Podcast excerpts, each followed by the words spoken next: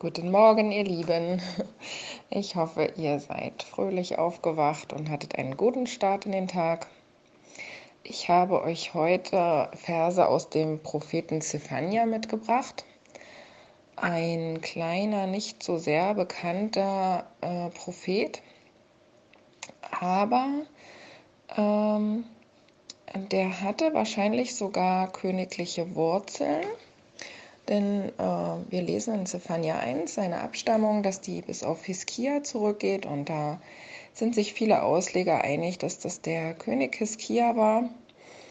Und er also zur Zeit von König Josia äh, seine Arbeit tat. Und also ein entfernter Verwandter eventuell von diesem König Josia war. Er lebte circa im 5. Jahrhundert vor Christus und war ein Zeitgenosse von Jeremia. Und wir wissen, Jeremia hatte einen sehr schweren Dienst. Äh, Jeremia hat ja dem Volk angekündigt, dass es übel ausgehen wird und hat ihnen Warnungen von Gott gegeben, dass sie doch umkehren sollen und hat sie versucht vorzubereiten auf die äh, ja, auf den Einmarsch, sage ich mal, oder auf die Eroberung äh, der Babylonier und dass sie ja dann auch weggeführt worden sind. Und Zephania hat einen ähnlich schweren Dienst, äh, wobei er eher wenig äh, zumindest von ihm überliefert ist. Aber er sagt eben übereinstimmend zu Jeremia dasselbe, dass es Verwüstung geben wird, dass es Strafen geben wird, dass es Leid geben wird, weil sie eben äh, Gott nicht gesucht haben, weil sie sich nicht äh, an Gott gehalten haben. Also in Zephania 1 ist das eben schön erklärt, dass sie von Gott abgefallen sind, dass sie andere Götzen angebetet haben. Also äh, hier wird gesagt in, in Vers 4, ich will meine Hand ausstrecken gegen Juda. Israel, das Nordreich war ja schon weggeführt, es war nur noch Juda da, es war schon nicht mehr viel. Gegen alle, die in Jerusalem wohnen, will ausrotten von dieser Stätte, was vom Baal noch übrig ist, dazu den Namen der Götzenpfaffen und Priester, die auf den Dächern anbeten des Himmels her, die vom Herrn eben abfallen, die nach dem Herrn nicht fragen und ihn nicht suchen. Und das ist, ja, das ist das Problem, ja. Also er möchte keine anderen Götter neben ihm haben. Wir wissen ja, dass zur Zeit des Königs Josia es nochmal eine, ähm, ja, eine um Umkehr gab. Josia hat ja äh, eine Reform durchgeführt, obwohl er ein sehr junger König war. Er ist mit acht Jahren König geworden und hat dann tatsächlich gute Reformen äh, gemacht. Und das wird vielleicht auch so ein bisschen unterstützt hier durch den Propheten Zephania und äh, eben gesagt, wie wichtig das ist, dass wir Gott suchen, dass wir immer wieder umkehren. Und Gott lässt immer wieder äh, diese, diese hoffnungsvollen Sachen, die gesagt werden, in, inmitten von Gerichtsandrohungen, weil sie eben nicht gehört haben, sagt er immer wieder, sucht den Herrn, ihr Elenden im Lande, die ihr seine Rechte haltet, also die ihr die ihr wisst, was ich sage, was ich möchte, die ihr euch danach richtet. Versucht noch mehr zu suchen. Sucht Gerechtigkeit, sucht Demut. Vielleicht könnt ihr euch dann bergen am Tag des Zorns. Und so geht das ja eigentlich fast drei Kapitel lang. Also es wird immer wieder eben gesagt, was nicht, was nicht gut läuft und wie, wie traurig und verzweifelt Gott darüber ist. Aber wir haben ja gesehen, dass Gott gute Pläne hat und dass er für das Volk Gutes möchte. Wir hatten ja zuletzt den Propheten Jeremia, der dann eben inmitten all seiner traurigen Sachen das sagen durfte, ich habe gute Pläne für euch, ich habe Gedanken des Friedens und, und nicht über Leid. Und das ist das, was auch im Propheten Zephania eigentlich ja nochmal ein ganz anderes Gewicht dann in die Waagschale legt zum Schluss, dass er sagt, ähm, ich diese, diese guten Pläne, Gott kann einfach nicht äh, sein Volk so verstoßen, ohne dass, es, dass er auch sagt, ich, ich will es zum Guten wenden mit euch, mit allen. Ja? Er sagt ja in Zephania 3, Vers 9, ich will den Völkern reine Lippen geben, dass sie alle des Herrn Namen anrufen und ihm einträchtig dienen sollen. Und das ist diese, diese Vision, die wir haben, die Paulus hatte, dieser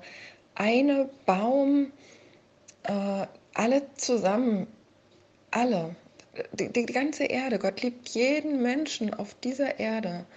Und das ist so wunderbar. Also mein Sohn studiert ja Wirtschaftsingenieurwesen und die müssen dann Wege finden, wie man Sachen besser macht und äh, ja, also helfen und unterstützen auch Firmen bei Problemen.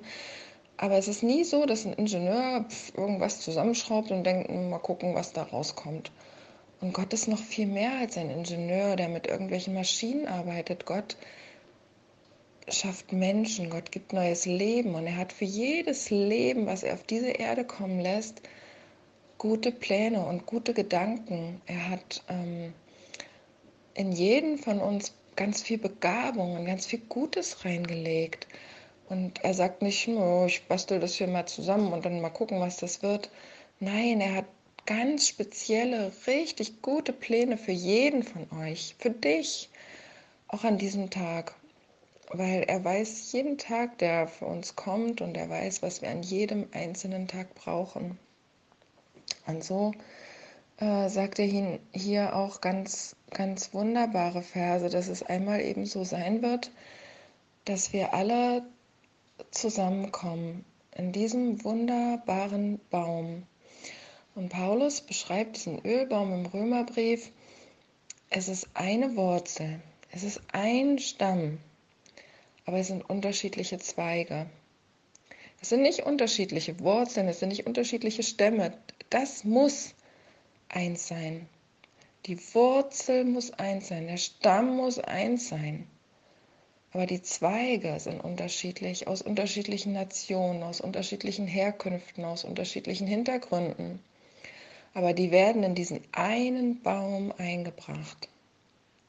Und so müssen wir alle, die wir in diesem Baum leben wollen, äh, uns, uns verändern oder müssen ähm, ja, es sind ja Zweige, die an dem Baum schon dran sind. Das ist das Volk der Juden, die eben diesen, diesen Stamm haben, die diese Wurzeln haben, diese Prophetien, diese ganzen, äh, die Torah, diese ganzen Anweisungen Gottes und ähm, Jeshua als Stamm. Und dann kommen Zweige dazu, die haben von all dem überhaupt keine Ahnung. Und jeder, der an diesem Baum sein will, der muss vollständig sich mit allem an diesem Baum einverstanden erklären. Das heißt, die Juden müssen den Stamm Jeschua anerkennen. Und wir müssen anerkennen, dass die Torah gilt, dass Gottes Wort gilt, dass seine Prophetien gelten. Und dann wird es ein Baum werden. Dann werden alle Völker reine Lippen haben, dass sie Jahwes Namen anrufen sollen und ihm einträchtig dienen. Es wird ja eins werden. Einträchtig. Es muss also ein, ein Dienst sein, den alle gemeinsam ausführen. Und so wie es ja auch gesagt äh, wird, dass äh, Gott eben im Propheten Jesaja, äh, dass Gott den Fremden nicht getrennt hält von seinem Volk, sondern dass es eine Einheit werden wird. Und dann sagt er etwas ganz Wunderbares. Jahwe hat deine Strafe weggenommen und deine Feinde abgewendet. Er hat dieses Urteil, was über ihnen und auch über uns war, weil wir nicht richtig gelebt haben, weil wir uns nicht um seine Meinung gekümmert haben, weil es uns egal war oder weil wir es nicht verstanden haben, was er möchte. Und dieses Urteil, was darauf lag, hat er weggenommen. Und Jahwe, der König Israels, ist bei dir, dass du dich vor keinem Unheil mehr fürchten musst. Und dieses Wort, was hier für fürchten steht, bedeutet eigentlich sehen, aber ähm, es ist trotzdem richtig übersetzt, weil es auch sehen ähm, im übertragenen Sinne bedeutet. Also wir werden kein, kein Unheil mehr sehen, kein Unglück, kein Elend, äh, auch nicht vor unserem geistigen Auge. Manchmal sagen wir schon, oh, ich sehe das schon vor mir. Ja. Gestern habe ich, äh, rief mich eine Mutter an, um sich so ein bisschen auszuholen und sagte zu mir, die Kinder gehen dies Jahr nie wieder in die Schule. Und ich musste so lachen, weil es ist Januar. das wird schon noch werden. Also sie, sie sah das schon, schon vor sich und so geht uns das ja manchmal auch. Aber Gott sagt, ihr, ihr werdet äh, kein Unglück mehr fürchten, ihr werdet gar keine Angst mehr davor haben, äh, weil, wir, weil wir Gott erkennen als König Israels, der bei uns ist. Und das verheißt ja auch die Offenbarung, dass er mitten unter uns wohnen wird. Und das kennen wir vom Volk Israel, als sie ausgezogen sind aus Ägypten, hat Gott mitten unter ihnen, unter ihrem Lager gewohnt. Und da gibt es ähm, einen Anspruch der Heiligkeit. Gott sagt, ich, ich kann nur unter euch wohnen oder seht zu, dass ihr diese und diese Dinge beachtet. Und Gott selbst sagt aber hier, ich habe dein Urteil weggenommen. Gott selbst nimmt diese Sünde von uns weg durch Jeshua. Das kann nur Gott. Das Gesetz konnte die Sünden nicht wegnehmen. Es konnte versuchen, sie einzudämmen oder wie Paulus beschreibt, uns wie so ein Spiegel vorzuhalten, dass wir sehen, ähm, oh, hier äh, haben wir ein Problem. Aber das Problem ist, wenn wir uns dann auf dieses Problem konzentrieren, was wir beseitigen wollen, dass es umso schwerer wird. Es ist umso schwerer. Es geht nur weg, wenn wir Jeshua sehen, wenn wir seine Liebe sehen, wenn wir uns auf ihn verlassen und wenn wir sehen, dass er uns gerecht macht, dass er das wegnimmt. Und dann haben wir einen ganz reinen Ausgangspunkt. Und dann geht es viel leichter, äh, in Gottes Wegen zu wandeln. Und wir bekommen automatisch ein, ein Herz danach, ihn zu suchen und ähm, in seiner Liebe auch zu leben. Und dann wird man eben sprechen zu Jerusalem, fürchte dich nicht, Zion, lass deine Hände nicht sinken. Also äh, jeder, der eingepfropft ist in diesen Baum, in dieses Volk, der darf sich über diese Zusage freuen. Und ich finde, Vers 17 ist so ein starker Vers. Denn Jahwe, dein Gott, ist bei dir, ein starker Heiland. Das bedeutet übersetzt ein, ein kriegerischer Retter, ein ganz starker, mächtiger, ja, Heiland bedeutet eben Retter, ja. Und er wird sich über dich freuen und dir freundlich sein. Er wird dir vergeben in seiner Liebe.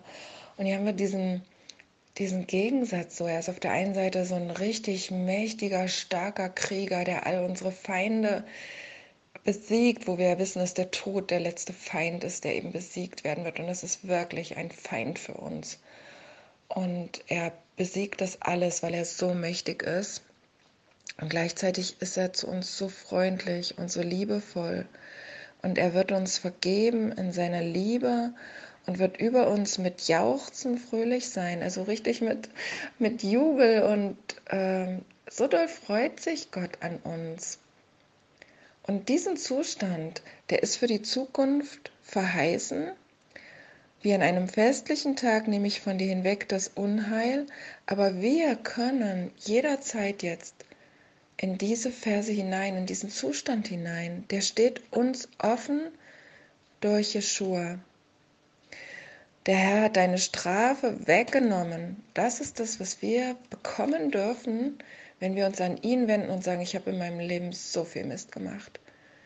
Ich habe gar nicht gewusst, was deine Standards sind. Ich habe nicht gewusst, was du von mir möchtest. Oder ich habe nicht darauf geachtet. Oder ich habe gedacht, das gilt nicht mehr. Oder ich habe gedacht, das gilt nicht für mich. Und dann dürfen wir zu ihm umkehren und brauchen uns vor keinem Unheil mehr fürchten. Wir brauchen uns vor keinem Corona fürchten. Wir brauchen uns vor nichts fürchten, weil er da ist und weil er gute Pläne für uns hat. Er ist stark. Er ist wirklich dieses, wie wir Frauen uns das manchmal wünschen. Ein Mann, der äh, auf der einen Seite unheimlich stark ist, uns beschützt und auf der anderen Seite total liebevoll und ähm, ja, die Männer sind nicht Gott. die können das oft nicht so in sich vereinen, aber Gott kann das.